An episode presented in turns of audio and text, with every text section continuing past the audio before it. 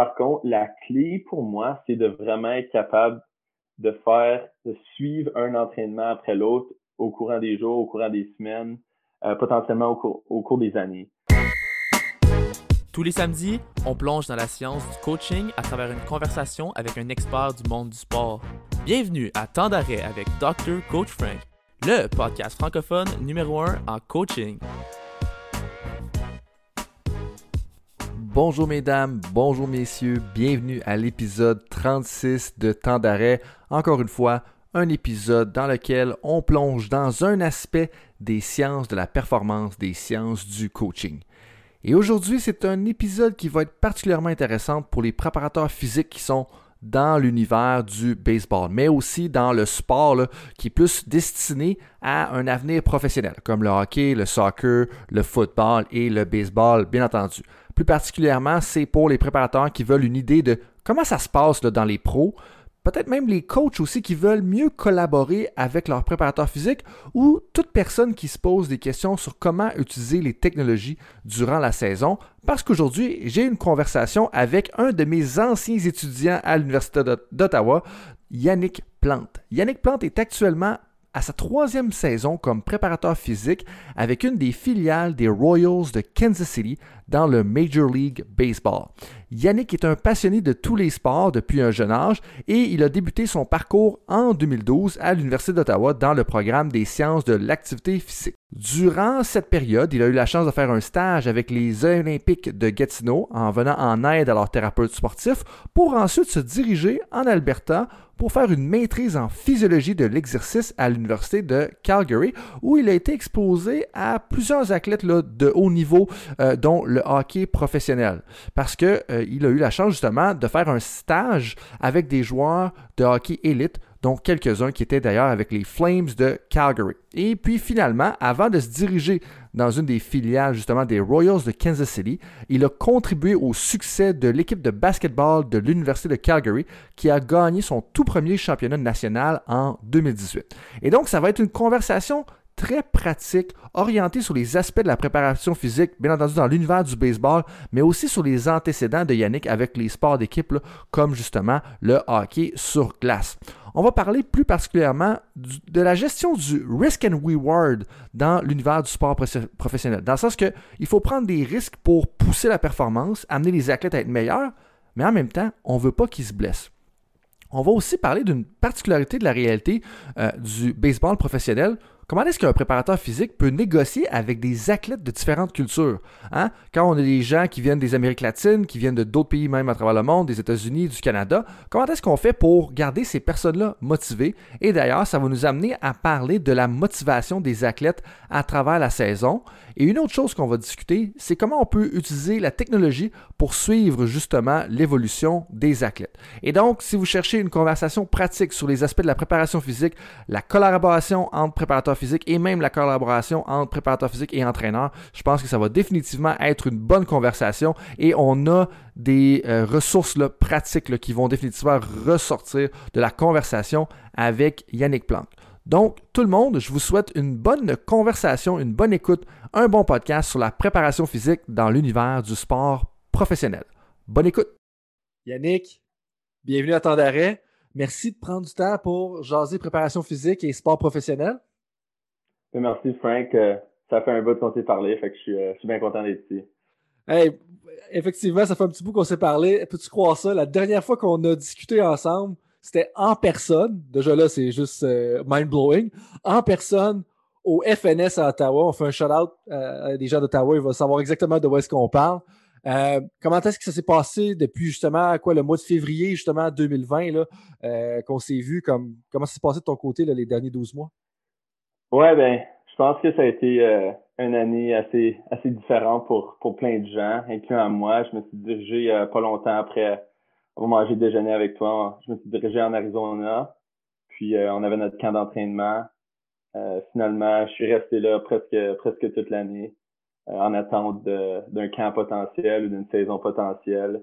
Évidemment, au niveau majeur, ça s'est passé, mais au niveau du baseball mineur, on n'a pas eu la chance d'avoir une saison. Par contre, on a eu un, un, camp, on a eu la chance de faire des camps à Kansas City puis en Arizona. Donc, euh, j'ai fait ça pour un mois environ vers la, vers la fin de 2020. Je dirais plutôt au mois de, au mois d'octobre. Puis euh, ça, ça fait du bien de, de revoir des gars, de revoir l'équipe, puis de se préparer euh, pour une nouvelle année 2021. Euh, maintenant, je suis, je suis de retour à Ottawa, j'ai passé les fêtes ici, puis on recharge la batterie pour l'année prochaine. Puis parlant justement de ce camp-là, tu sais, comme d'un, on, arrive du COVID ou les premiers mois de COVID, on rentre en contact avec des gens, de genre juste être sur le terrain ou avec les boys dans la salle d'entraînement, tout ça, ça devait être déjà super gratifiant. Vous avez eu des camps. Euh, qu'est-ce que tu veux dire par camp? Puis c'était quoi un peu ton rôle dans ces camps-là? Ouais, donc on a été, euh, on vraiment chanceux. On a eu du support euh, du gérant, puis des propriétaires de l'équipe. ils ont invité des gens du baseball mineur à, deux locations, comme je vous ai dit, donc en Arizona puis à Kansas City. On avait, je dirais, une cinquantaine, peut-être une soixantaine de joueurs à Kansas City. Puis, si je me trompe pas, un peu plus en Arizona. Puis, on faisait des journées presque complètes euh, d'entraînement, dépendant de la position qu'il jouait. Donc, euh, que ce soit de frapper, de lancer, euh, des différentes des différents exercices. puis on jouait des, des parties simulées d'une équipe contre l'autre. Donc, il y avait vraiment divisé le camp en deux équipes. puis essayer de limiter le contact entre les deux équipes. Mais en fin de compte, on avait des parties presque à, presque à chaque jour. Puis ça donnait la chance aux, aux jeunes joueurs de, de, de montrer ce qu'ils avaient fait cette saison morte saison morte qui était, qui était quand même assez longue, voir s'il était prêt pour, euh, pour différents défis, puis pour s'assurer qu'il y ait un peu de temps de pratique euh, avec, avec d'autres joueurs. Euh, donc, ça s'est fait comme ça à Kansas City. Pour ce qui est dans, dans Arizona, j'étais pas là, mais de ce que j'ai pu comprendre, c'était assez similaire. Par contre, il y avait d'autres équipes qui avaient fait des camps en Arizona aussi, donc il avait la chance de jouer contre d'autres équipes comme le Texas, puis Seattle, je crois aussi, San Diego avait, des équipes. Donc, on faisait des un peu comme des mini-tournois contre, euh, contre eux pendant ces, ces semaines-là. Honnêtement, les, les, athlètes devaient triper, là, veux, veux pas, parce que d'un, c'était.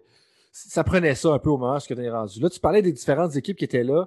Toi, tu es avec les Royals de Kansas City aujourd'hui, euh, ben, une des filières. Première question que j'aurais pour toi, c'est comment est-ce que tu en es arrivé justement à travailler pour les Royals de Kansas City? il y a quand même beaucoup de monde qui veulent, qui aspirent justement à travailler dans le sport professionnel. Comment est-ce que toi, tu es en arrivé à aller chercher cette, ben, dénicher cette opportunité-là?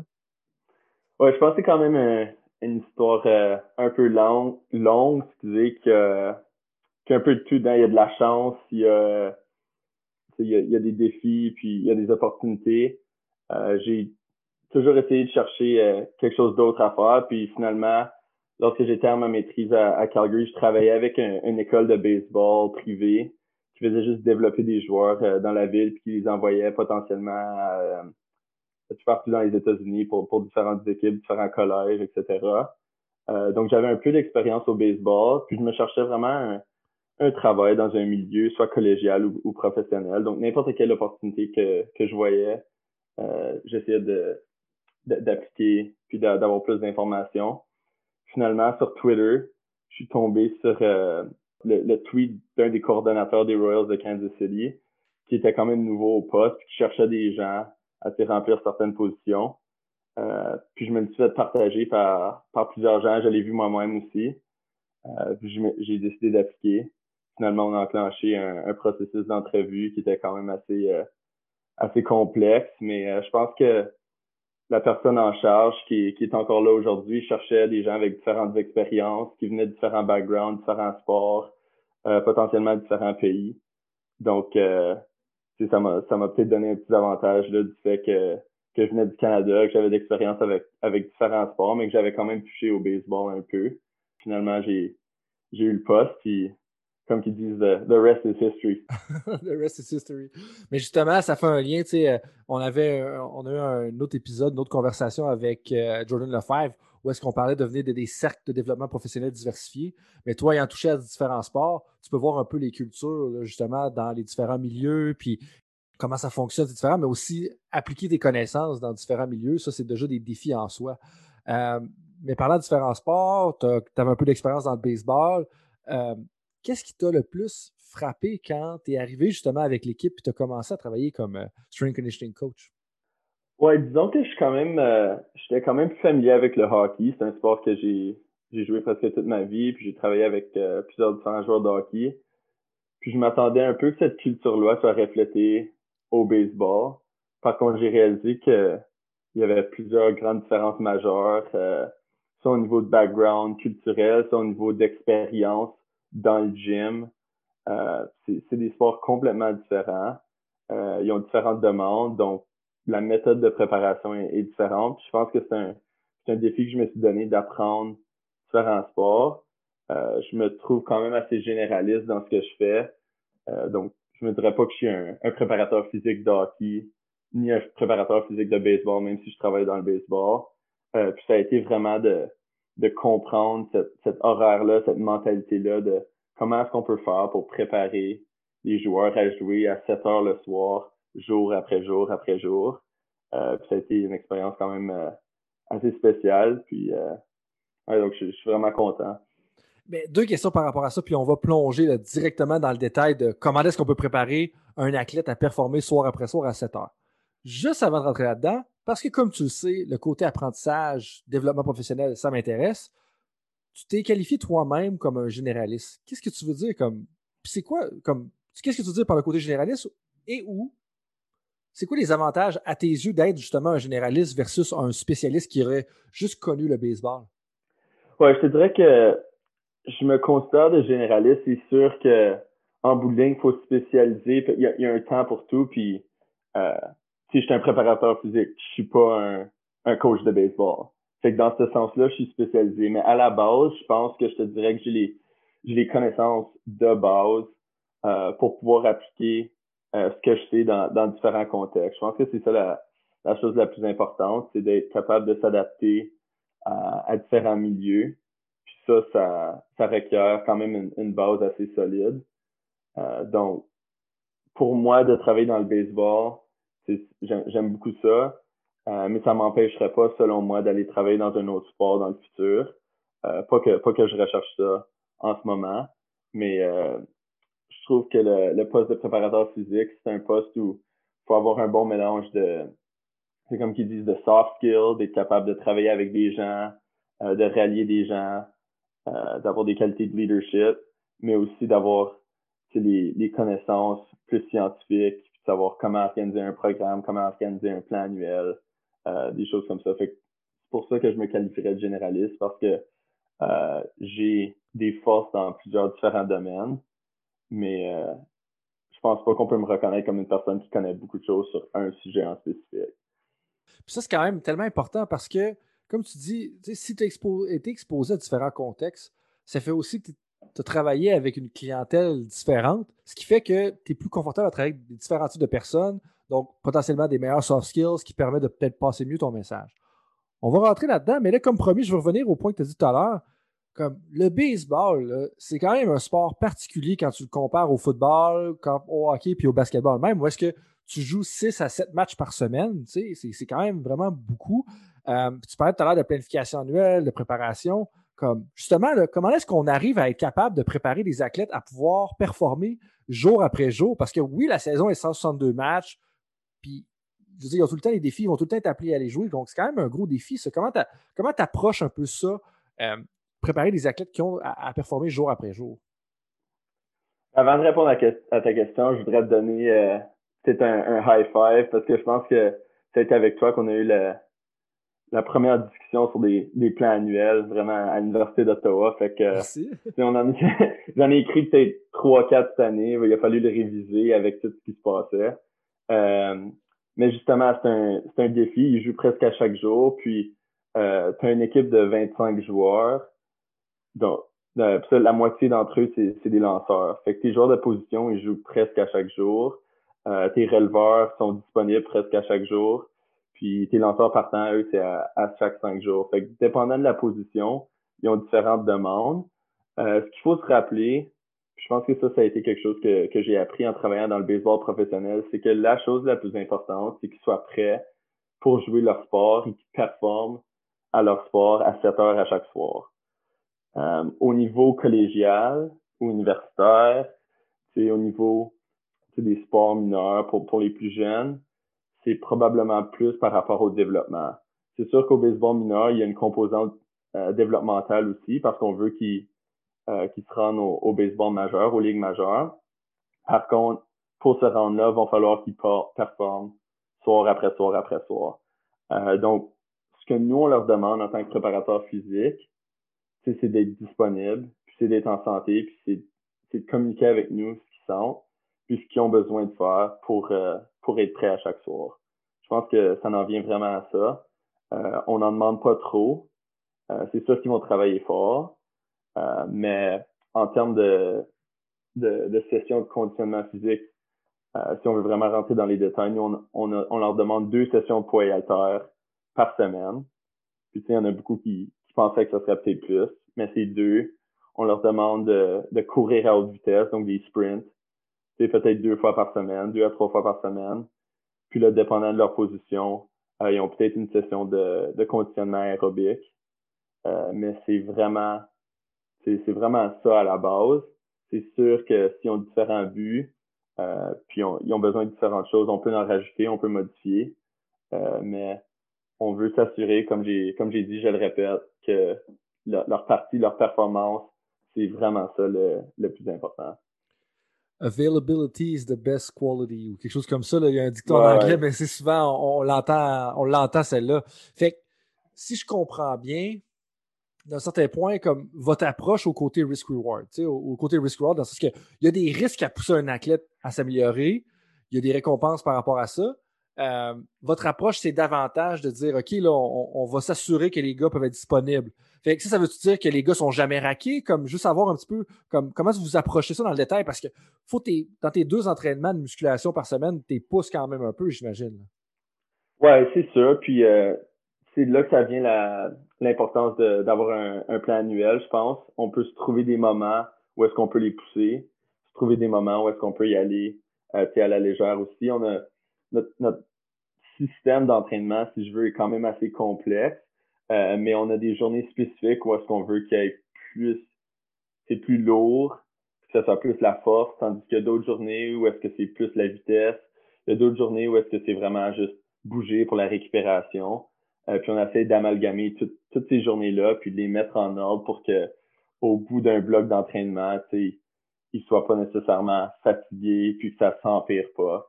On a aussi des, des questionnaires qu'on peut leur demander. On leur fait sauter sur des, des plateformes de force, comme je te mentionnais plutôt euh, avant l'entrevue. Donc, on a certaines choses qu'on peut qu'on peut regarder pour s'assurer que que ils sont dans une sont, en bonne shape pour jouer.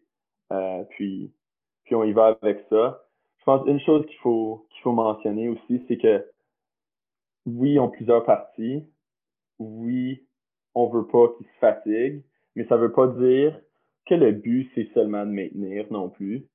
Parce que si notre but, c'est seulement de maintenir, je pense qu'il y a des grandes chances que finalement, ils, vont, ils vont diminuer leur conditionnement. Euh, donc, je pense qu'on vise haut, on vise pour du progrès. Puis si au bout de la ligne, ils ont juste été capables de maintenir, c'est correct avec nous pendant la saison. Hmm. Je sais pas si ça. ouais, c'est sens. c'est très, c'est très clair. Fait que, c'est des jeunes, c'est quand même des jeunes de, je te dirais, de, de 17 à 25 ans au baseball mineur, la grande majorité. Ils sont capables de s'améliorer, même en jouant ce montant de baseball-là. Euh, donc, c'est pas vrai qu'on va se dire, ah, ils vont juste maintenir pendant six mois de temps. Je pense pas que c'est possible de, hmm. de maintenir pendant tout ce temps-là, toutes ces semaines-là.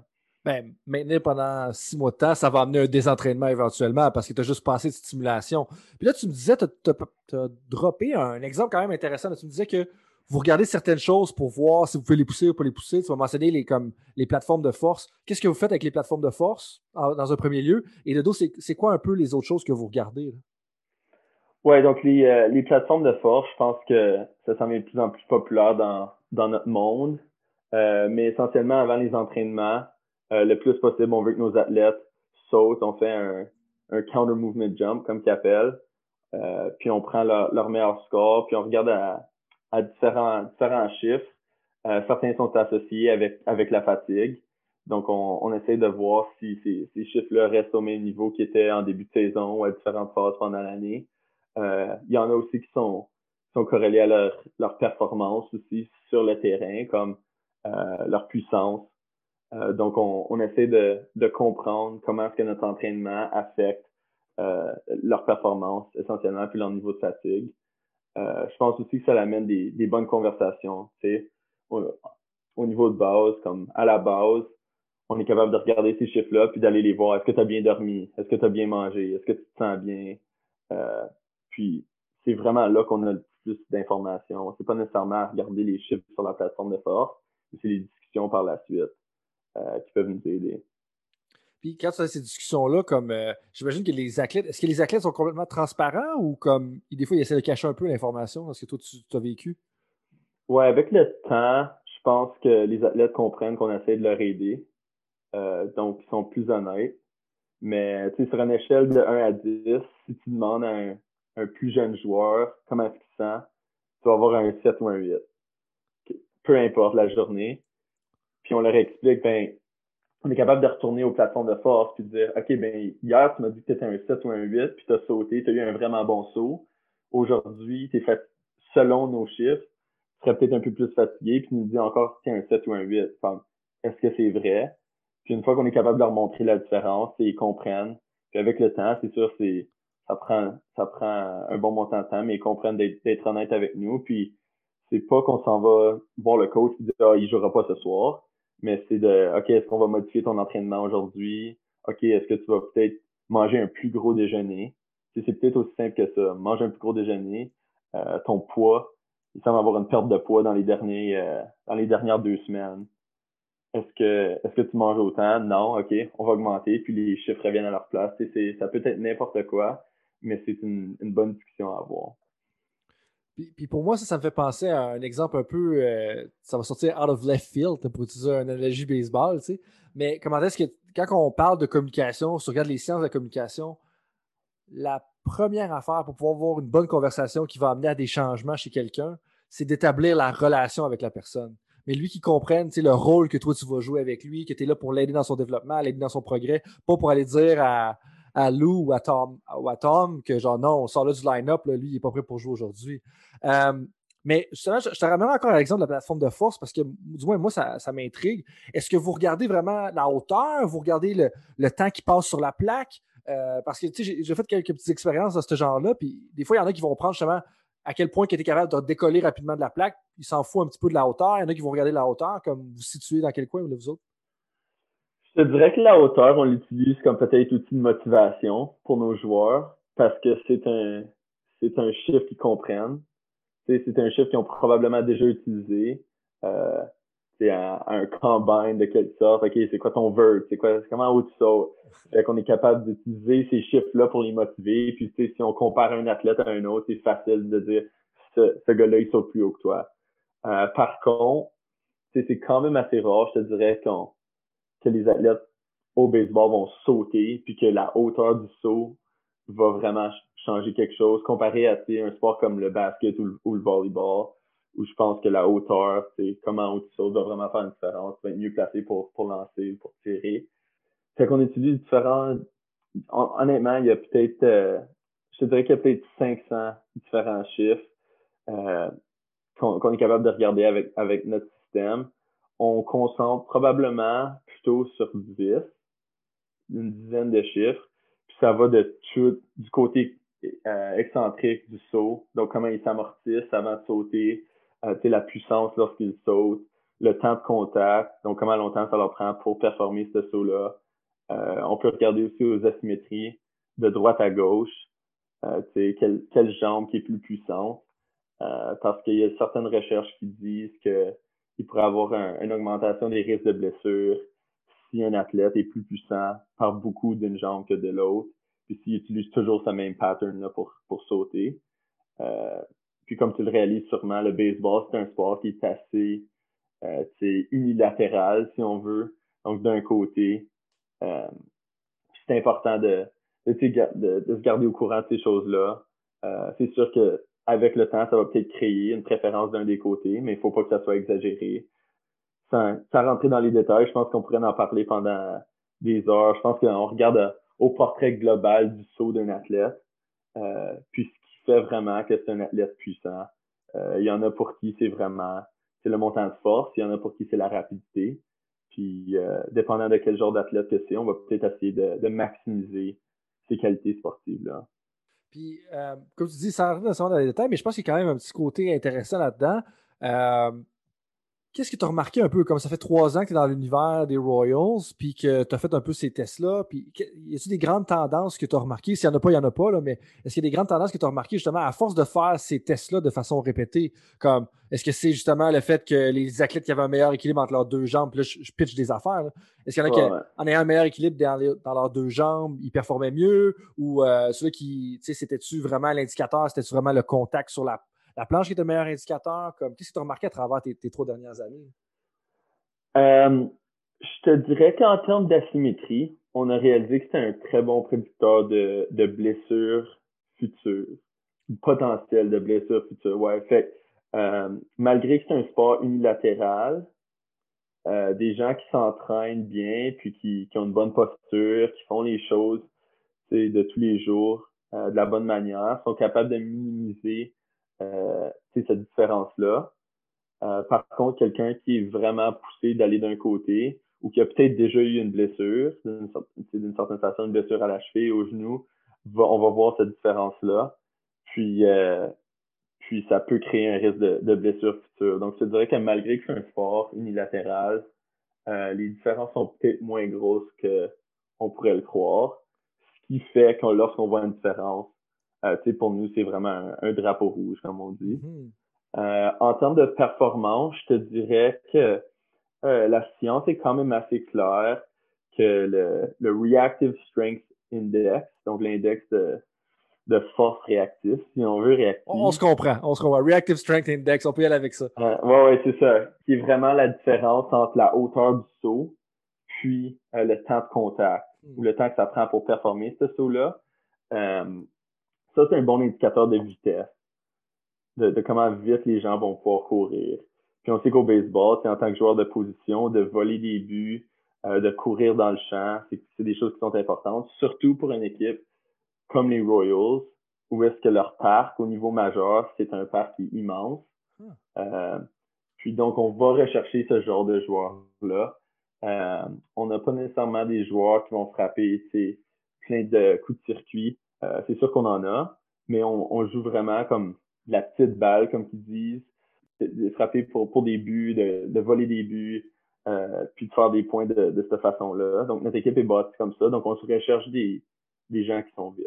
Essentiellement, c'est aussi simple que ça. Puis, puis, pour moi, ça me parle ça parce que ce que j'entends quand tu me dis ça, jouer la, petite balle, le small ball, moi, j'entends la méthode japonaise là, pour, pour, avoir été avec l'équipe nationale euh, féminine senior, tu sais, où les, Japonais sont pas mal plus confortables à dire s'il faut bunter pour aller après ça avancer au premier, on va bunter, on va, on placer la balle à telle place, on va chercher des coups sûrs. Ça va plus ça. Puis pour moi, ce qui est encore plus fascinant, puis tu sais, je, martèle ce point-là à différentes occasions, soit dans d'autres conversations ou même avec des coachs, mais la compréhension du contexte. Puis tu sais, le contexte, tu as l'aspect culturel, tu as les mœurs et tout ça.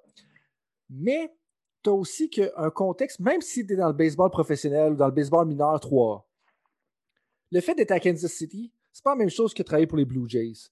Oui, au niveau de ton travail comme préparateur physique, mais là, ce que tu viens de nous dire, c'est aussi l'alignement de ton organisation et ton travail comme préparateur physique parce que vous n'avez pas le même genre de stade. Quand les gars arrivent dans les majeurs, il faut davantage qu'ils couvrent de terrain parce que le stade est quand même grand. Puis pour moi, ça, c'est un exemple concret. Puis merci de me la partager. Comment est-ce que l'expertise contextuelle, la compréhension du contexte est importante pour être un expert dans son domaine? Dans le sens que si tu veux être un expert comme préparateur physique au niveau 3A, euh, euh, avec les Royals de Kansas City, il ben, faut comprendre un peu les, ramifications d'avoir un stade qui est un petit peu différent. Parlant un peu plus du côté comme organisationnel dans tout ça, tantôt, tu as, fait un petit commentaire qui pour moi est quand même fascinant. Puis ça, je pense que juste encore une fois, comprendre le contexte, c'est important. Tu dit qu'on a un système d'entraînement complexe. Qu'est-ce que tu veux dire par là? Comme, je ne suis pas trop sûr de savoir qu'est-ce que ça veut dire. Ouais, je te dirais que euh, écrire un programme d'entraînement, c'est une session d'entraînement, c'est quand même assez simple. Si tu, sais, c'est sûr qu'il faut, faut que tu aies, faut que tu lu quelque chose à quelque part, faut que tu parlé à des gens, mais écrire une session, euh, je pense que euh, la majorité des gens dans le domaine savent comment faire ça, puis j'en ai aucun doute. Par contre, la clé pour moi, c'est de vraiment être capable de faire, de suivre un entraînement après l'autre au courant des jours, au courant des semaines, euh, potentiellement au, au, cours des années. C'est quelqu'un qui s'entraîne pour aller aux Olympiques, a quatre ans pour faire ça.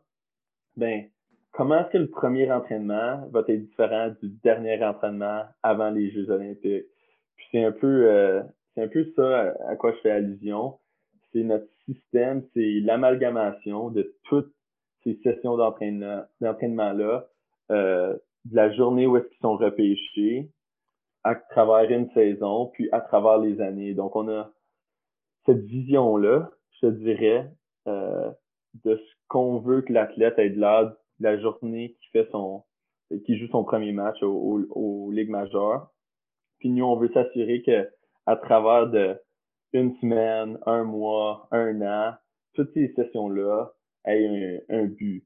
Euh, donc, comme je te disais, des sessions qui sont plus qu'on met plus l'emphase sur la force. Il y a des sessions qu'on met plus l'emphase sur la vitesse. Il y a des sessions qu'on met plus l'emphase sur, sur la récupération.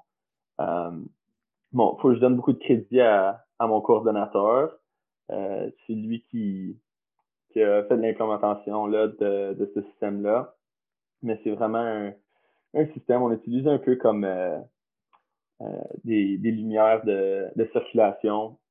Où est-ce une journée rouge, ça va être une journée où est-ce qu'on veut euh, qu'il travaille plus fort, que le poids soit augmenté. Une journée orange, c'est moyennement euh, lourd. Une journée jaune, ça va être vraiment moyen. Puis là, une journée verte, c'est plus léger, euh, que ce soit pour la vitesse, qu'on bouge les poids de, de, façon plus rapide, ou que ce soit une journée de récupération, c'est vert, on veut vraiment que tu te sentes bien. Euh, puis on essaie, pour chaque journée d'entraînement, on les associe à une couleur. Euh, puis ces couleurs-là, ça nous aide, puis ça les aide à comprendre euh, où est-ce qu'on aimerait qu'ils soient à, tout moment de vraiment de leur carrière.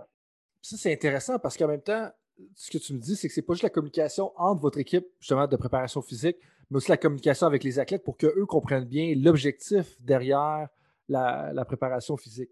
Puis là, tu as, fait un commentaire tantôt, puis pour moi, ça, c'est intéressant. Puis, tu sais, comme tu sais, j'ai un peu de background en préparation physique, j'ai fait juste quelques années là-dedans. Je suis loin d'avoir ton, expérience. Mais moi, une des, affaires qui m'a confronté, à laquelle j'ai été confronté pendant longtemps, c'est l'idée d'écrire un programme parfait.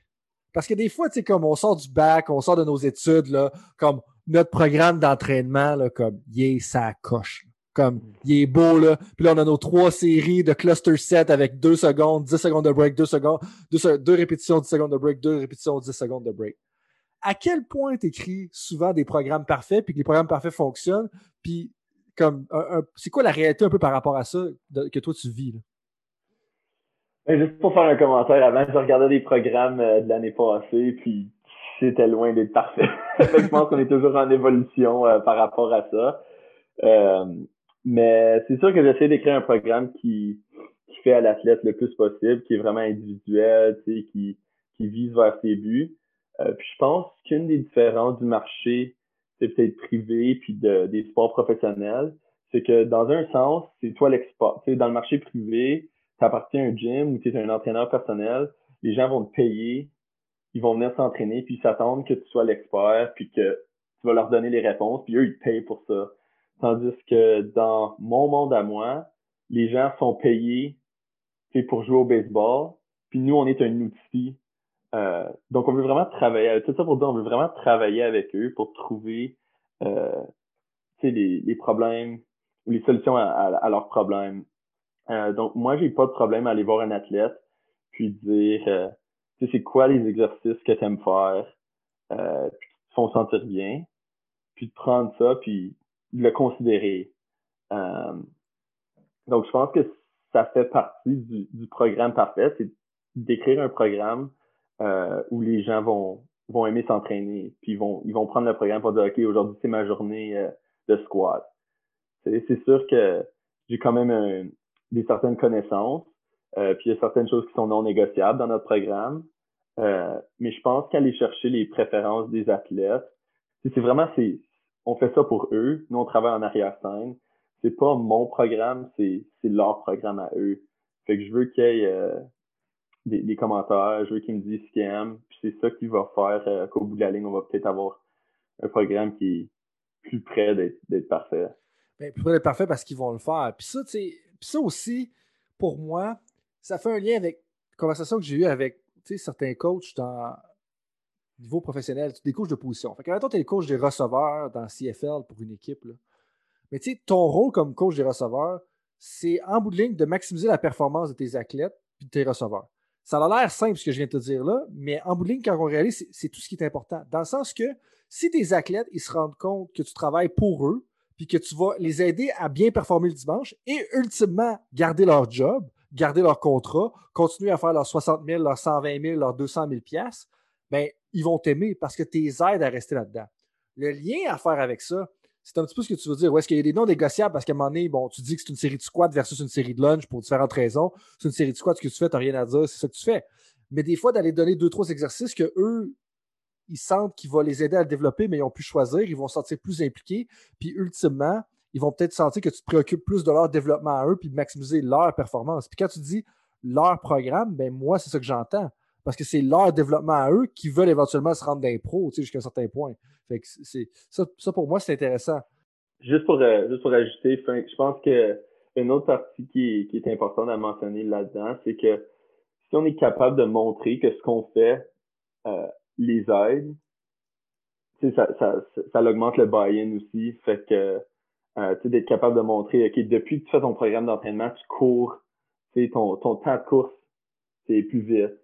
Euh, tu frappes la balle plus fort. Puis maintenant, avec la technologie de ces jours ici, on est capable de faire le lien entre le gym ou les, les séances d'entraînement, puis leur performance sur le terrain. Euh, on, on, le voit, c'est euh, un joueur qui, qui prend de la force d'une année à l'autre, frappe la balle plus fort. Mais ça, ça va l'encourager à continuer à gagner de la force, d'être plus fort, parce qu'il a vu la différence. Euh, puis je pense que c'est un peu comme un renforcement positif concret. Quel, lien que tu as fait dans ton expérience, là, puis c'est super intéressant l'ajout que tu fait, quel lien que tu as fait dans ton expérience qui, qui, parle le plus aux joueurs? Parce que tu me dis, j'ai l'impression quand même que tu l'as fait quelques fois, de dire, regarde, hey, quand tu t'améliores à tel endroit, ça te donne telle performance. Quel lien pour toi a, le plus parlé à tes joueurs dans ce que tu as fait à date? Ouais, ben, comme je t'ai dit euh, plus tôt, le, le Reactive Strength Index, puis, euh, puis la, la course, le temps de course, ça, c'est, ça a été quand même démontré dans la recherche. Puis nous, je pense aussi qu'on a été capable de le prouver euh, à l'interne. Euh, je t'ai dit qu'on est une équipe qui est peut-être plus petite, puis que, c'est important pour nous d'avoir des joueurs rapides. Euh, mais on a quand même des plus gros joueurs qui veulent frapper la balle forte, puis qui veulent faire rentrer des joueurs qui sont sur les sur les buts. puis pour eux, je te dirais que ça peut être ça serait peut-être plus des, euh, des chiffres qui ont rapport au, au, saut, puis à la puissance dans, leur saut, euh, ou même simplement juste à la, force. Euh, donc, on utilise le Gym Aware, comme, je crois que tu connais, qui, qui va nous dire comment, comment vite ils sont capables de lever un, certain poids. donc, s'ils sont capables de lever ce même poids-là plus rapidement, ou s'ils sont capables de lever un poids plus élevé à la même vitesse qu'ils faisaient il y a plus longtemps passé. donc, euh, si on est capable de montrer que ça, ça, leur permet de frapper la balle, c'est plus fort, ben c'est tout à leur avantage. Euh, c'est sûr qu'il y a une composante très technique au baseball. Euh, je pense que ça, c'est quelque chose qui est assez intéressant, qui, est différent des autres sports que j'avais travaillé avec. La composante technique est, tellement là que parfois ça peut être flou. Si le gars a une, une, balle rapide qui est beaucoup plus vite que tu n'as jamais vu, ben tu peux bien avoir toute la puissance au monde, mais tu la frapperas peut-être pas la balle. euh, euh, puis ça, c'est quelque chose qu'on peut rentrer dans cette discussion-là aussi, si tu veux, le, la transition entre le développement physique jusqu'à un développement peut-être plus technique et tactique à travers les années de leur cheminement professionnel. Ouais, ben non, mais je t'invite à y aller dans cette direction-là parce que c'est une chose comme sais, il y a des sports où est-ce que, puis mettons, on pense au rugby ou au football, tu sais, tu vas faire un hang clean, tu vas faire un squat. Il y a quand même un parallèle très similaire entre ce qui se passe dans le gym et ce qui se passe sur le terrain. Mais dans ton cas, tu faire la transition, d'amener la préparation physique à être utile sur le terrain, c'est pas toujours facile au niveau technique. C'est sûr. Puis, euh, je pense que ça, c'est quelque chose qu'on a fait un bon travail, un bon job en tant que département de strength and conditioning pour l'organisation, c'est de comprendre que nos plus jeunes joueurs, c'est qu'on va chercher soit d'un autre pays ou d'une école secondaire ou même d'un collège, est peut-être pas développé physiquement à son, à son plein potentiel. Fait qu'on va mettre une grosse emphase là-dessus. Euh, c'est sûr qu'il va avoir une grosse emphase sur le côté technique puis tactique. Mais à travers les années, ces gens-là vont devenir peut-être plus, ils vont, ils vont grandir, ils vont, vont grossir, leurs épaules vont élargir, euh, puis physiquement sont plus prêts à jouer leur sport, sont plus résilients. À ce moment-là, c'est peut-être là qu'on a l'opportunité de travailler sur des éléments plus techniques et tactiques, qui est pas quelque chose que moi je fais. C'est vraiment quelque chose que le, coach de baseball va faire, le coach des, des frappeurs ou des lanceurs. C'est peut-être ça qui va faire la différence entre le niveau AA, AAA puis les ligues majeures. Mais il faut vraiment, je te dirais que c'est un sport où est-ce que c'est la composante physique, technique, tactique, même mentale sont quand même assez demandantes. Euh, par contre, il faut savoir, c'est comme différents sauts, il faut savoir quel remplir à quel moment. Euh, puis je te dirais que plus vieux qu'ils deviennent, plus que la composante technique et tactique prennent le dessus, puis plus petit que le, développement physique est. C'est vraiment intéressant parce que ce que j'entends de tout ça, moi, c'est c'est comme s'il fallait se préoccuper de la fondation en premier, puis après ça, on s'occupera de OK, là, notre maison, est-ce qu'elle apparaît bien? Mais alors que des fois, on pourrait dire dans un sport qui est autant technique que le baseball, on devrait mettre davantage nos œufs dans ce panier-là. Le, côté technique est toujours important. Là. Je pense pas que tu nous dis que le côté technique n'est pas important, mais plus ils sont jeunes dans leur carrière, plus le côté préparation physique est, majeur, plus après ça, on, revient, ça devient un petit peu plus mineur.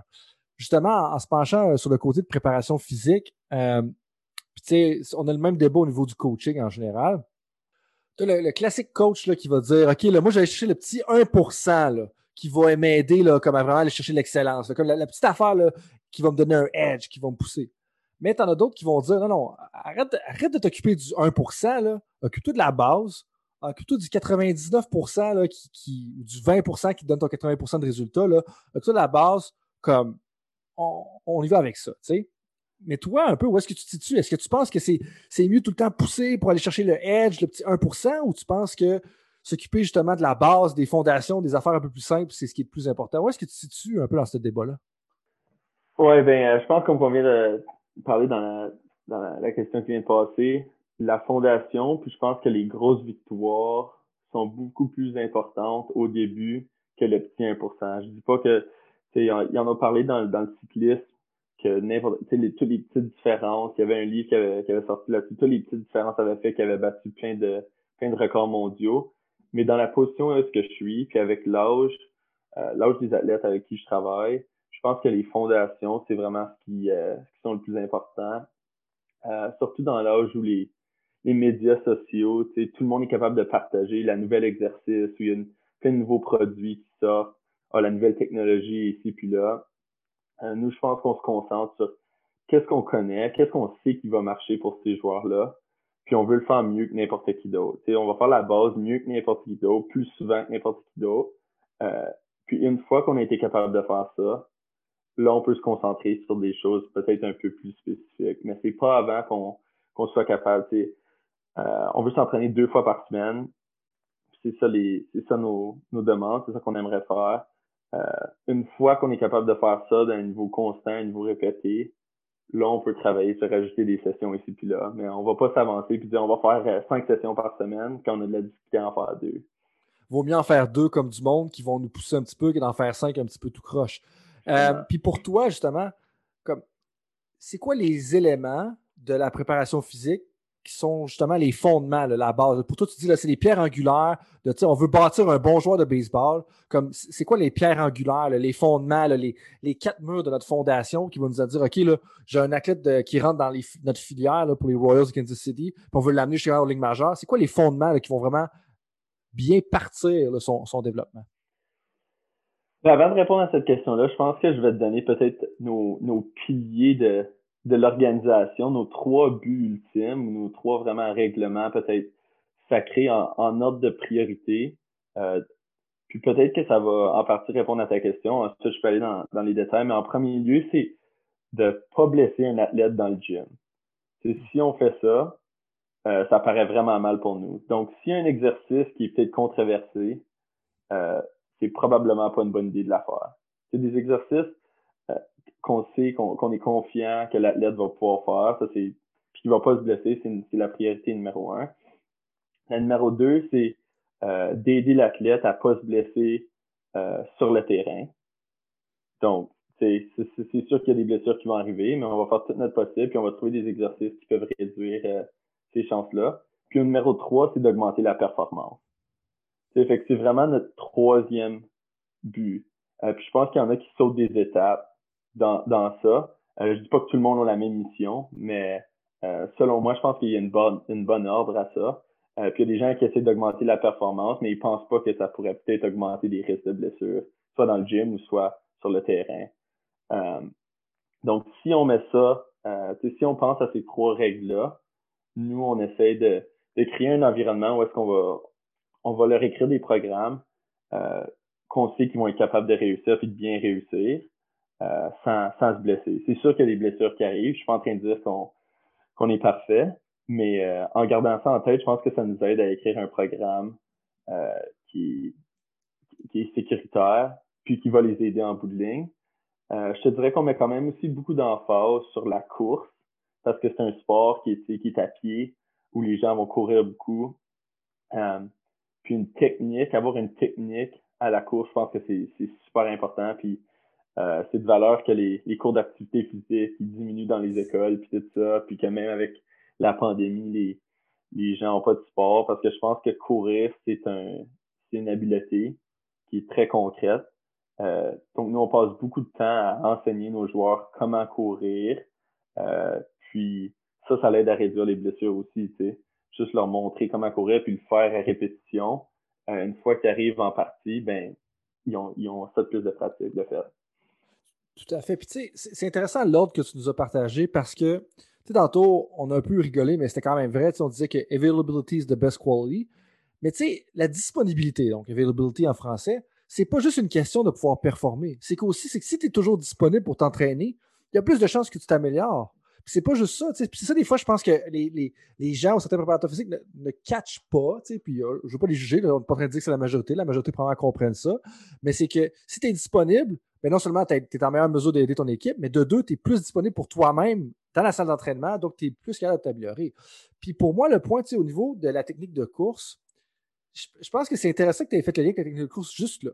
Parce que je connais personnellement certains athlètes, ils courent tout croche mais ils sont probablement l'athlète.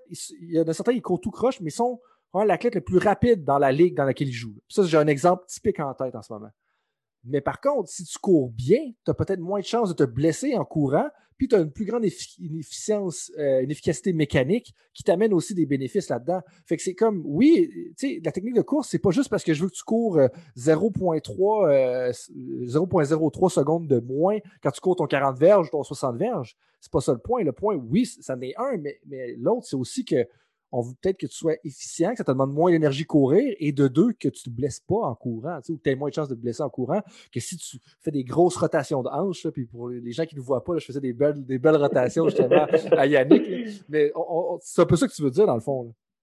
Oui, ouais, absolument. Puis je pense qu'il y a plusieurs techniques. C'est courir, comme j'ai dit, c'est un, une habileté, mais euh, on peut aussi, comme les exercices, il y a des exercices qu'on peut avancer, qu'on peut régresser. La course, c'est la même chose.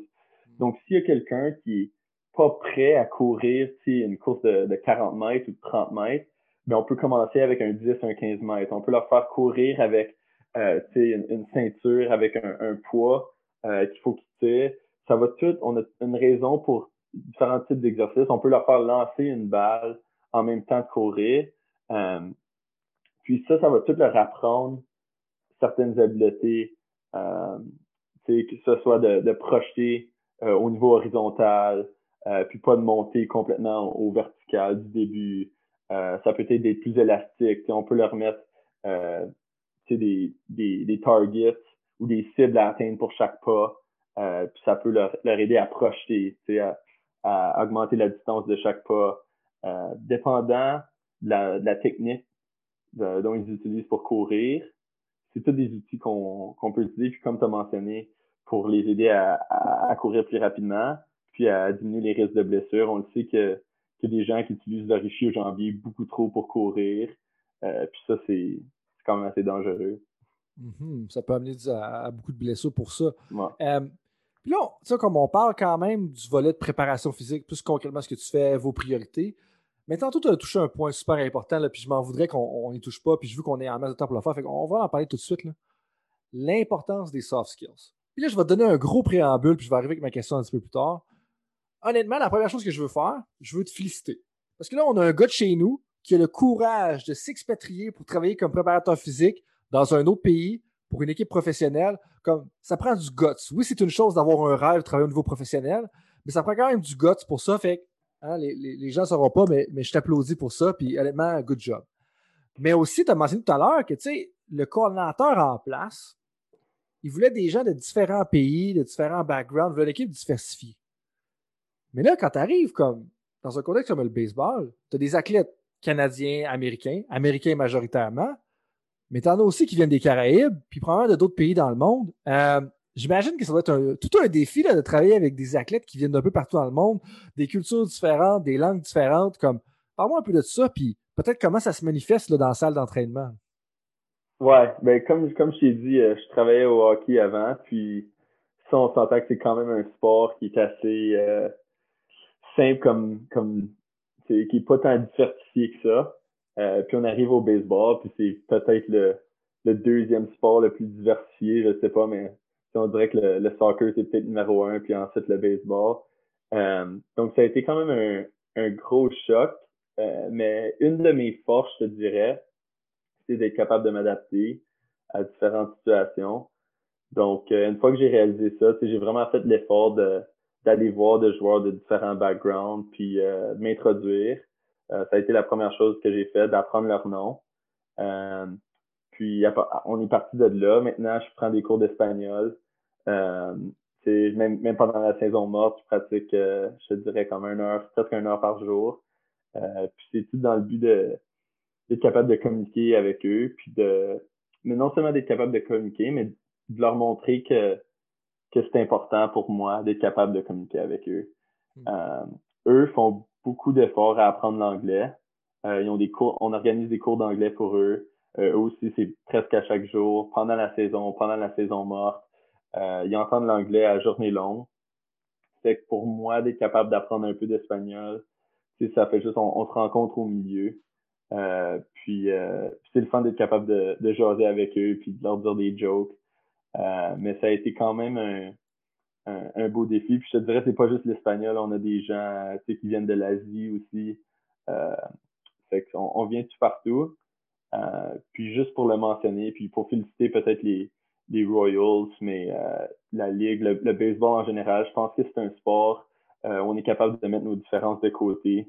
Euh, puis on joue tout le même sport, fait que dans le fond, on joue tout pour la même, la même équipe, pour la même cause. Euh, puis je sais qu'il y, a différents exemples, surtout cette année, c'est sorti, où est-ce qu'il y a eu peut-être des, problèmes à ce niveau-là, mais je pense que j'ai été capable d'avoir des conversations avec plusieurs gens dans l'organisation qui ont dit que ça n'a jamais été un problème. Puis avec tous les gens dont j'ai parlé, ils étaient ouverts aux commentaires, ils étaient ouverts à, des discussions, puis c'est ce qui fait que, que j'ai vraiment, je suis chanceux, j'ai une, une, job, un emploi que j'adore. Uh-huh. Ah ben ça, d'un, félicitations aux Royals. Euh, ce que tu me dire, ça doit être vraiment intéressant de travailler pour eux. Puis c'est motivant de travailler pour un, un, employeur ou une organisation qui, qui est comme ça aussi. Euh, fait d'un, de deux, bravo euh, pour euh, apprendre l'espagnol. Je te demanderai pas de, de nous prouver que je te demanderai pas de nous prouver que tu as vraiment appris l'espagnol, parce que moi, à part mon nom de famille qui est un petit peu latin, là, ça, que ça se limite pour moi.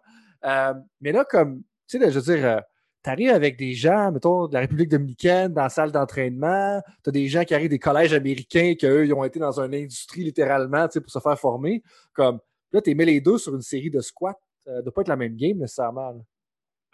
Non, vraiment pas. Mais euh, c'est ce qui fait que c'est intéressant, je pense. Euh, puis, tu sais, je pense pas qu'il y a nécessairement de, de standard qu'il faut atteindre, surtout au baseball. OK, tu dois être capable de faire ce squat-là à ce niveau-là. Euh, nous, on prend l'athlète une fois qu'on le reçoit, puis on, on, on, part à partir de là. Fait que s'il faut que ce soit un programme plus de base parce qu'il n'y a jamais fait de back squat avec la barre, euh, puis faut avoir juste un poids en avant, ben on va partir avec ça. Euh, si ça prend différentes sortes de barres qui sont plus faciles sur les épaules, euh, peu importe, on va travailler avec l'athlète. puis c'est vraiment aussi simple que ça. On essaie de créer un environnement où on est capable de jumeler, comme tu as dit, ces différentes cultures-là.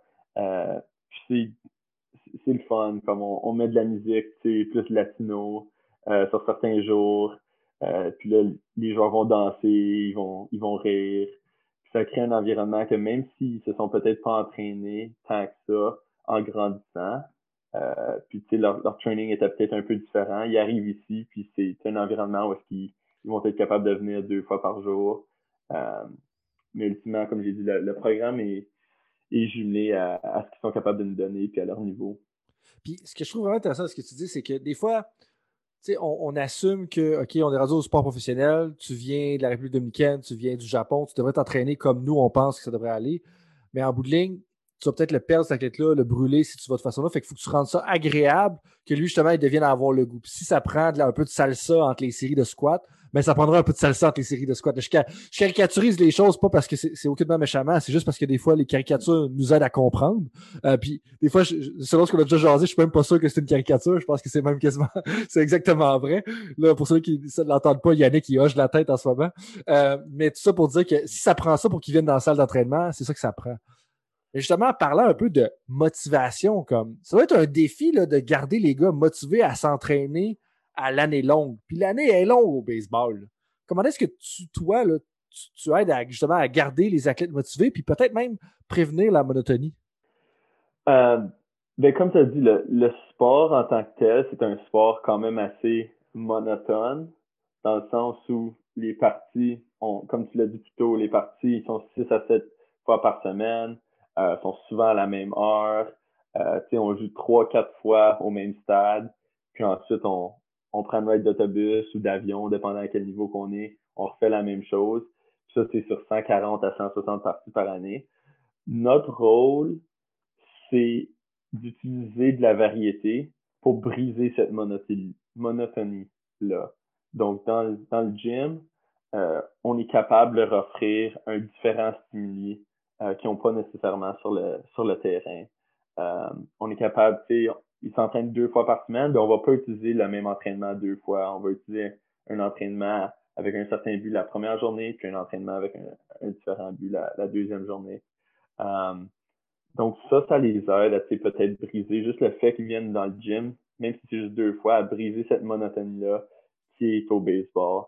Euh, à ce qui vient pour l'année, de, de, semaine en semaine, ça peut venir long, surtout si ton équipe soit déjà garantie une place en série ou peut-être euh, fera pas les, les séries. Euh, même, même si tu es, dans la partie puis tu as une chance de faire les séries de, de semaine en semaine, ça peut venir long.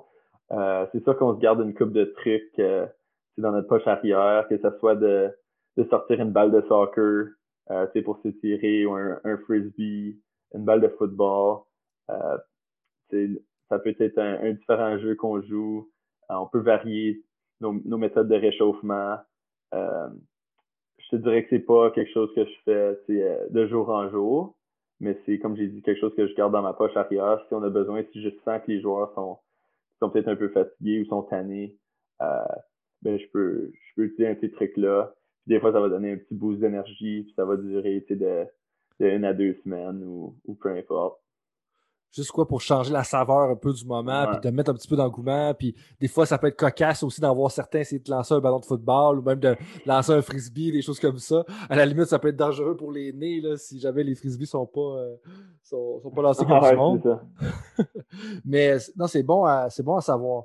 Euh, avant de rentrer un peu plus dans la, le côté de conclusion, euh, je veux te parler une dernière fois de ton rôle en dessous. Tu sais, tantôt, on a parlé de système d'entraînement, avec le plus votre planification mais tu fais quand même partie, tu sais, le baseball majeur, puis j'écoutais quoi qui parle justement de, de l'historique du baseball où je disais justement de la MVP Machine. Tu sais, dans la MVP Machine, il parle que justement, je pense que c'est même les Royals qui ont parti ce système-là d'avoir des filières. Là, je suis pas sûr, d'autres quote me on this, mais l'idée, c'est qu'il y avait même jusqu'à un certain point, c'est qu'il y avait 30 équipes mineures. Il y avait une organisation à un certain point dans l'histoire.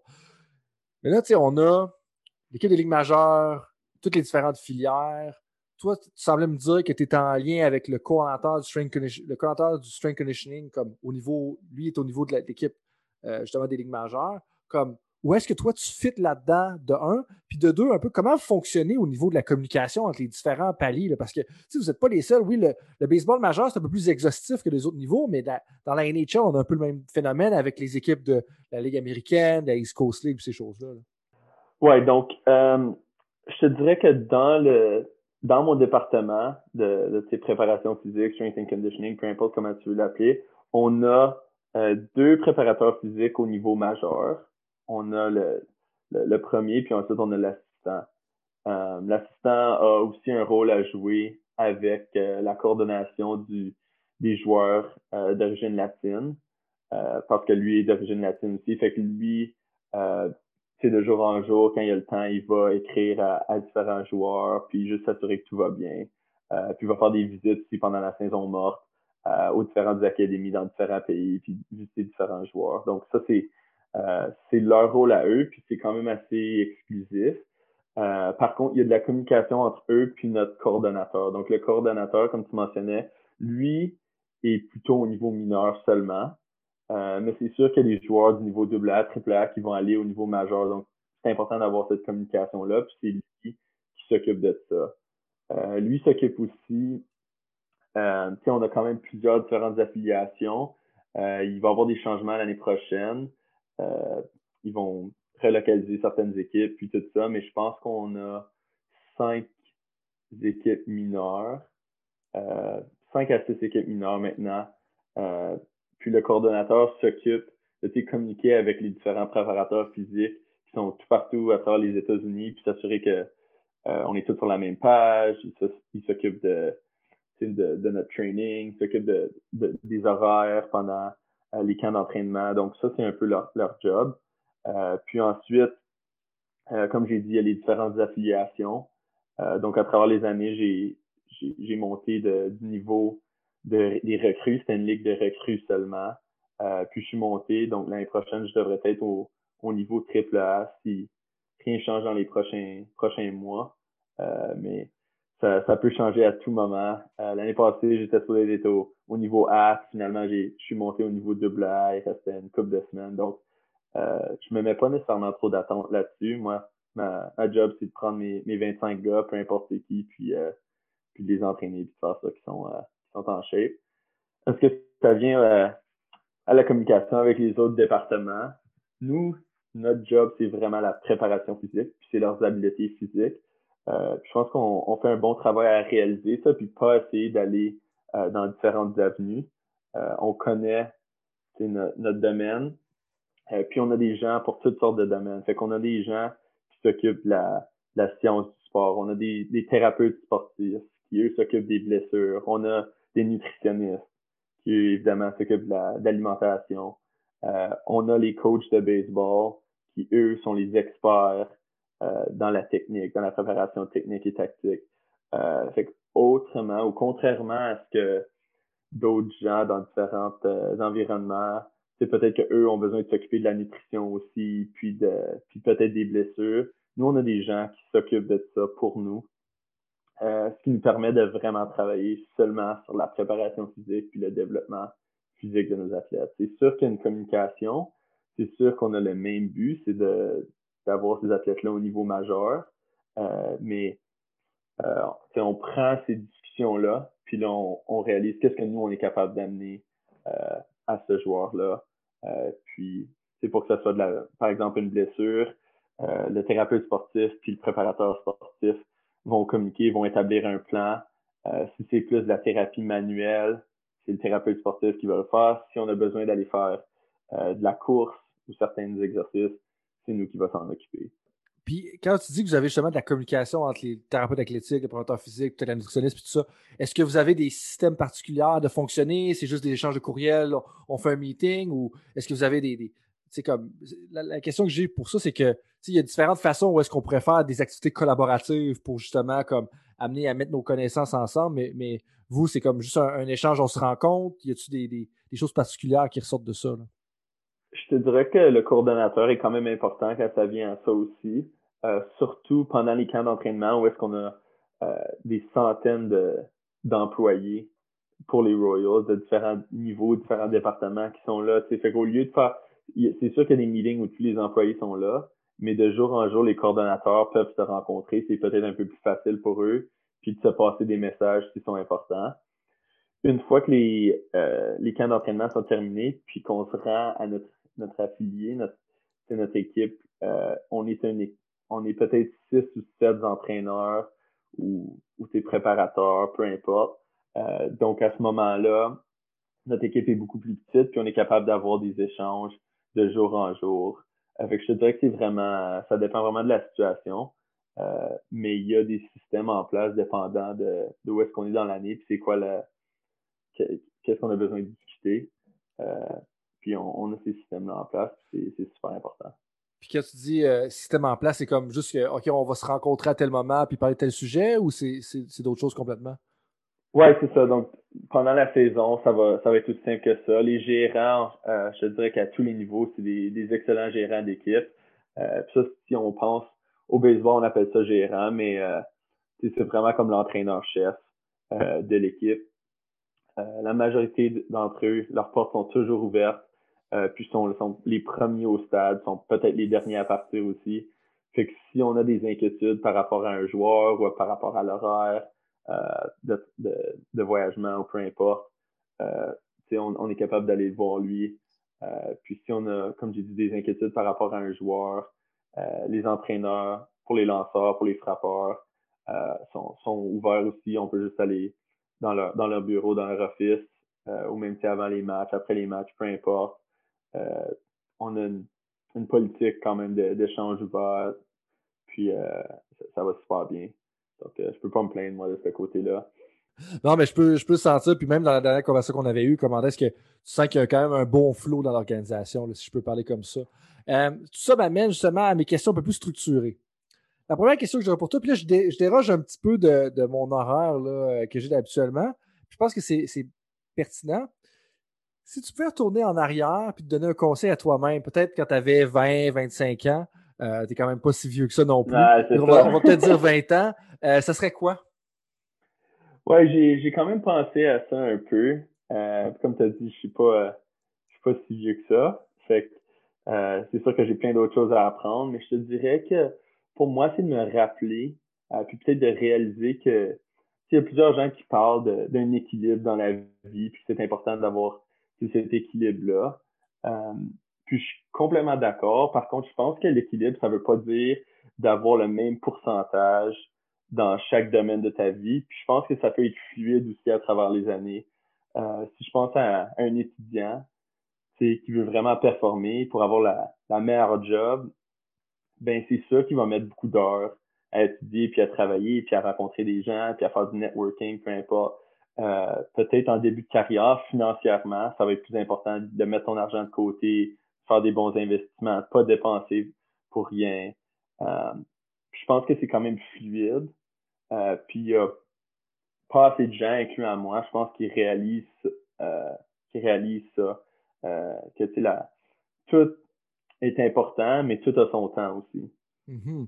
Que l'équilibre de vie, c'est pas nécessairement sur, à chaque semaine que ça peut avoir un trois mois qui va être plus intense, puis tu auras deux semaines plus relax. Puis pour moi, ça, ça me parle beaucoup parce que j'ai complété mon doctorat en novembre 2019.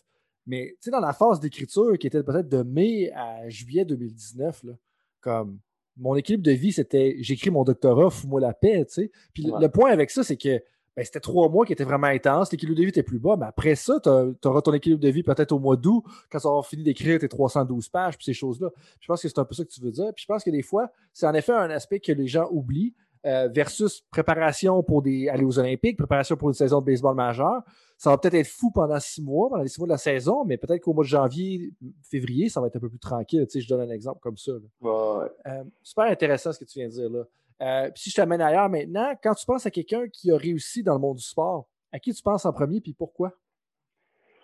Ouais, moi, euh, j'ai eu cette discussion-là avec, euh, avec des amis récemment aussi. Je pense que pour moi, un athlète qui, qui, fait une différence dans d'autres aspects de sa vie que le sport, c'est vraiment quelqu'un ou qui, change le sport peut-être. C'est vraiment quelqu'un qui, que je trouve qui est important, puis que je trouve qui, qui fait une différence. Euh, je vais te donner peut-être un exemple un peu plus local pour moi qui, qui, me touche. puis c'est notre, notre joueur de champ gauche des Royals qui vient de prendre sa retraite, Alex Gordon.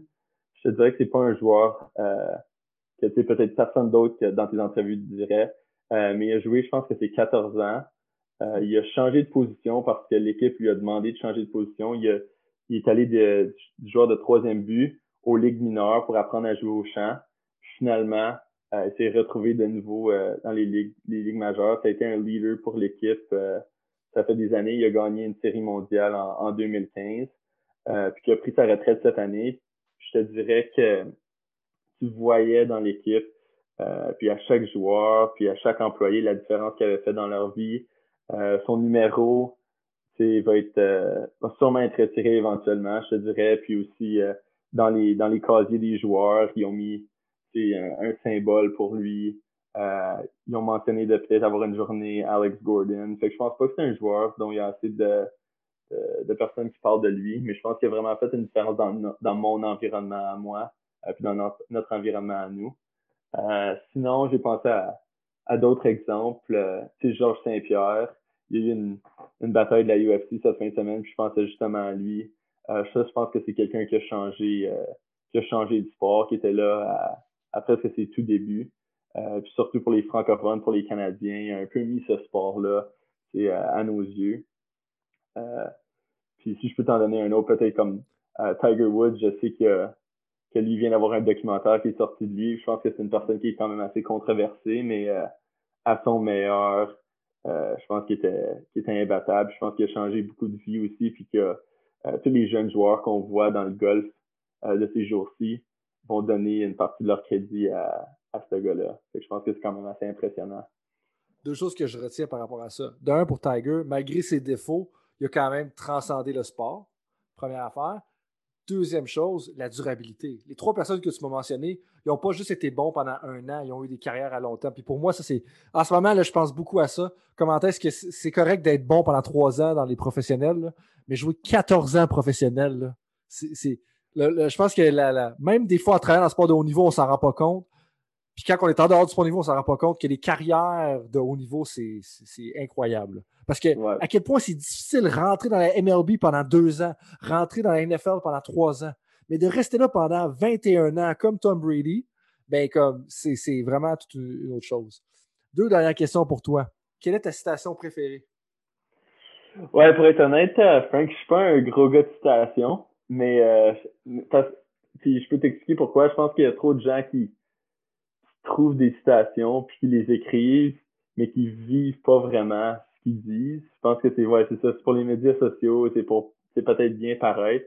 Par contre, si je peux euh, si je peux vivre avec une certaine philosophie qui est, qui est dans le fond une citation, puis c'est euh, probablement un de tes, tes idoles, c'est ben, John Wooden. Euh, je pense que ça définit un peu bien ma philosophie envers les citations, puis envers ma vie aussi. C'est uh, The true test of a man's character is defined by what he does when no one is watching. Fait qu'au lieu de dire, au lieu de montrer, ah, je suis en train de travailler, je travaille fort en ce moment, puis de mettre une citation, I'm working hard, I'm working harder than you, peu importe. C'est juste faire le travail, de bien faire le travail, euh, puis de laisser ça parler de pour lui-même. Euh, donc ça, je pense que ça, s'il y a une citation, c'est celle-là. Ça me parle tellement ce que tu dis là parce que, euh, puis là, les, anciens copropriétaires avec lesquels j'étais à Optimum Performance Athlétique, justement, seraient tellement contents de t'entendre parler parce que la citation qu'on avait dessinée sur le mur à coup de tape, c'était pas bien fait, mais la citation est importante, c'est. Euh, c'était comme. Ah, puis là, je me rappelle plus, mais c'est. Champions are built when no one is looking. C'est champions are not made in the lights, they are made when no one is looking. Quelque chose comme ça. Puis en bout de ligne, c'est comme c'est pas quand les lumières sortent que les champions sont réalisés, qu'ils deviennent des champions. C'est quand personne ne regardait que tu deviens champion. Puis pour moi, ça, ça parle à l'intégrité aussi. L'intégrité, c'est de faire la bonne chose quand personne regarde. C'est, ça qui devient euh, vraiment intéressant. je trouve que c'est un peu de valeur que maintenant on donne beaucoup d'attention aux gens qui, qui peut-être qui parlent beaucoup mais qui font pas grand chose dans le sport. Euh, fait moi c'est peut-être euh, c'est peut-être mon commentaire envers ces personnes-là ou peu importe, je sais pas, mais ça, euh, c'est, c'est, ma pensée à moi. Ben ouais, tout à fait. Puis, tu sais, je veux dire, en bout de ligne, de plus, dans le sport de haut niveau, dans le milieu professionnel, on le voit, toi puis moi, comment est-ce que on s'en fout un peu de ce que tu dis, comme est-ce que tu as fait la job? en bout de ligne, c'est ça qui ressort un peu de tout ça. Puis là, j'imagine que tu as un peu de temps pour lire dans les derniers temps. Euh, quel, livre que tu as peut-être lu récemment et que tu recommanderais le, plus en ce moment? Ouais, ben tu vas voir, on a, on a fait des parallèles avec ça peut-être tantôt. Euh, puis je pense qu'il y a eu d'autres des personnes qui ont fait avec des, entrevues qui, te l'ont mentionné aussi. C'est Range, qui est un excellent livre. Puis on a parlé de généraliste et de spécialiste. mais je voulais te donner une autre réponse aussi parce que je pense que Range, c'est peut-être la réponse typique. C'est le livre de Phil Jackson, euh, Eleven Rings. Euh, donc, après avoir vu le documentaire euh, sur Michael Jordan, je voulais en, apprendre plus sur, sur le coach. Puis Eleven Rings, c'est son livre à lui. Je pense qu'il en a écrit plus qu'un, mais en tout cas, ça, j'ai trouvé que c'était un excellent livre. D'avoir travaillé avec des légendes comme, comme Jordan, comme Kobe aussi. c'est assez spectaculaire de voir de la façon euh, qui, qui, communiquait avec eux, puis différentes tactiques. C'était quand même un coach qui était assez, euh, assez différent, mais qui a eu tellement de succès. Euh, fait que je voulais un, un peu en apprendre plus sur lui. Puis je suis très satisfait du, livre, donc je le recommande. ben, merci beaucoup de partager ça. Qu'est-ce qui te rend le plus fier de ta carrière jusqu'à jusqu'à jusqu'à maintenant? Ouais, ben, on en a parlé un peu plus tôt. Je pense que j'ai toujours eu comme but de travailler pour une équipe professionnelle. Euh, puis pour peu importe le sport, vraiment. Donc, d'avoir été capable de faire ça euh, à l'âge de, de, 24 ans, j'ai plus 24 ans, mais j'ai fait à, 24 ans, ça a été un, gros but pour moi. Euh, puis, euh, c'est quelque chose que je suis vraiment fier personnellement. Euh, par contre, je te dirais que d'avoir agrandi mon, univers, je pense que c'est quelque chose aussi que, je suis assez fier. Puis ça m'a montré que je peux faire un peu, peu importe ce que je me mets comme but, euh, que ce soit de travailler dans un autre sport ou de travailler dans un autre pays. Euh, c'est peut-être pas quelque chose de concret, mais c'est quelque chose que euh, si je regarde dans 10 ans, si je regarde à ça, je vais être vraiment content de l'avoir fait, peu importe où, où l'avenir m'amène. Ben clairement, là, clairement. Yannick, merci beaucoup de ton temps. avant qu'on se laisse, est-ce qu'il y a d'autres choses qu'on n'a pas parlé, que tu voudrais partager peut-être avec les coachs, les professionnels qui nous écoutent en ce moment? Euh, ben, je voudrais peut-être souligner que c'est euh, la journée cause pour la cause ou euh, Bell Let's Talk. Tu sais, peut-être pas de la publicité, c'est pas pour moi, mais je pense que c'est important de souligner. Euh, donc moi, je suis toujours disponible. peu importe sur, sur les médias sociaux, ça me fait plaisir de, de partager mon adresse courriel, éventuellement mon numéro de téléphone, puis de communiquer avec des gens, que ce soit de, de partager de l'information, tu sais, s'ils veulent parler. je pense que, que c'est important. Donc, euh, si tu veux partager euh, tout ça avec les, auditeurs, ça va me faire plaisir. Ben justement, comment est-ce que les auditeurs peuvent te rejoindre? On va mettre ça dans la description de l'épisode une fois qu'il va être euh, publié. Comme, comment est-ce que tu voudrais que les gens te rejoignent? Ouais, donc j'ai j'ai pas mal tous les, les réseaux sociaux. je te dirais par contre, j'utilise peut-être ça pour pour ma vie privée. Pas que ça me dérange que les gens euh, m'ajoutent, mais ils vont peut-être pas trouver autant de contenu par rapport à mon travail euh, qu'ils espèrent. Euh, mais je vais le donner, c'est le Y-A-N-N-T-L-A-N-T-Z. Yann Plant. Donc, euh, donc ça, c'est sur Twitter, Instagram, peu importe. sinon, mon courriel, c'est mon prénom, yannick.plante à commercial royals.com. Puis à partir de là, on peut s'échanger peu importe, comme j'ai dit, numéro de téléphone, euh, ça va me faire plaisir de, de jaser. C'est un des buts que je me donne pour cette année. C'était de partager, communiquer, rencontrer des gens. C'est super. Parfait. Bon, on va mettre ça dans la description de l'épisode. Euh, comme j'ai dit, merci beaucoup, beaucoup pour ton temps, Yannick. Je te laisse le mot de la fin. Non, ben merci à toi, Frank. Euh, je pense qu'on était dû, puis c'est de valeur qu'on peut pas se rencontrer en personne. mais j'espère que tu as, apprécié ça comme moi je l'ai apprécié. Moi aussi, moi aussi définitivement. Merci beaucoup, Yannick. À la prochaine.